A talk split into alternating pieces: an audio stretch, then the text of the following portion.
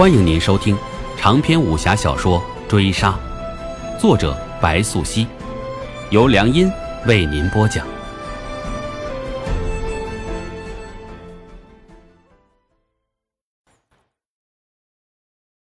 第七十一回，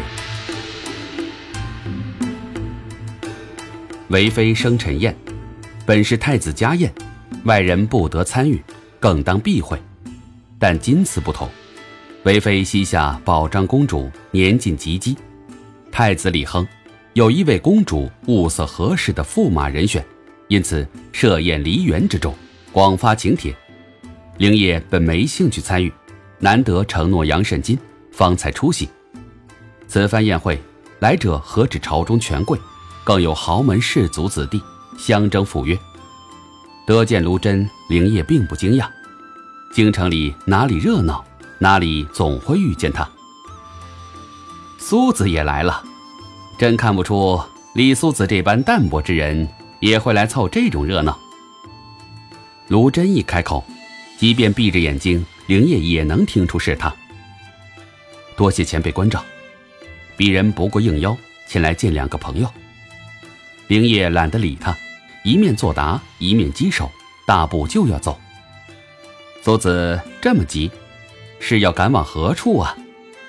上次听闻苏子于李相府中救下皇孙李处，太子正想抽空答谢你一番。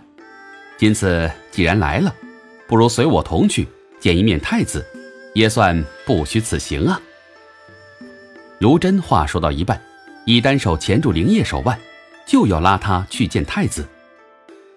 前日太极宫中，不巧见过太子，上次之事。想必太子早已忘了，灵叶被卢真拉着，众目睽睽之下不好发作，只得一边推诿，一边被卢真拽着走。于片刻之后，卢真将灵叶拽入一偏僻小院之中，方才放开手。灵叶见得卢真脱手，挑眉看定他，回过头来，一脸笑容可掬，惺惺作态。太子如今不在为妃身侧作陪吗？你拉我来这里见他。灵叶环顾一眼周遭，便见李处落水那夜现身的胡人男子，正独立院中盯着他看。李将军急什么？要感谢你的，其实也并非太子，而是建宁王。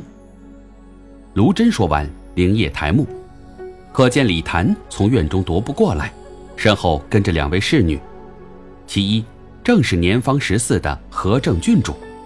灵叶一眼就识出他，那是李处的同母胞妹。李处同李谭关系好，灵叶早有耳闻，所以建宁王也不是来感谢他的，是来为难他的。太子党争之激烈，并非台面上那般简单。李林甫如何厉害，那也不能背着圣上欺负当朝太子。圣上如何视若无睹，先皇储于党争之中示威？如何纵容李林甫打击太子党羽，才是其中斗争的关键所在。所以，灵业见罢李谭，转面笑起来，时有轻蔑之意。接着击手，并未将李谭放在心上。打狗看主人，灵业是知道李谭没有那么傻，不会真真的去拿他开刀。李将军两袖清风，既不接拜帖，也不受礼。上任之后，除了宫里，我是真没见过几次将军呐。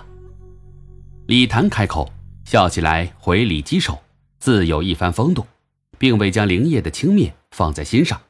接着介绍道：“和正郡主李月，表妹清平县主李嫣。”李谭的超脱级风度，灵业自是赞赏。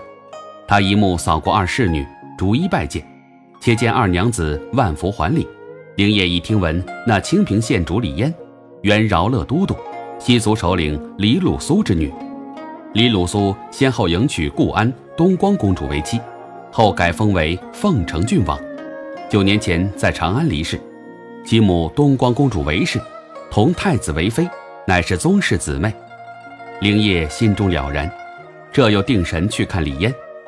她一个和亲公主之后，能同李谭走得如此之近。可谓难能可贵。李将军可有妻室？灵业定神去看李嫣的时候，正巧李嫣亦在看他。李嫣那双眼睛如露，灵动寒光。他开口，声音清甜。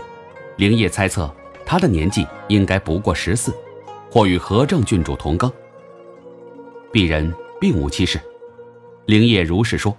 且见何正郡主掩嘴轻笑道：“嫣儿赌输了，可得愿赌服输啊。”那伺候婢女总有的吧？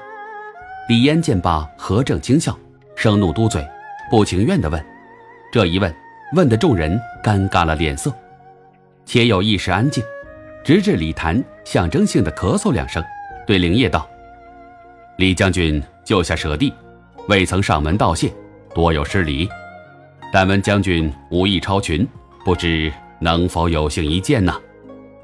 将军若是同意，一杀愿奉陪一战。”李谭话落，那西域胡人即上前自荐，他墨刀在手。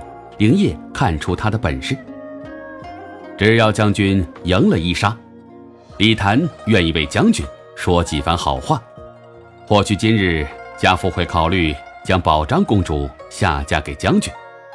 若将军输了，李谭这里有一份厚礼，必令将军心悦。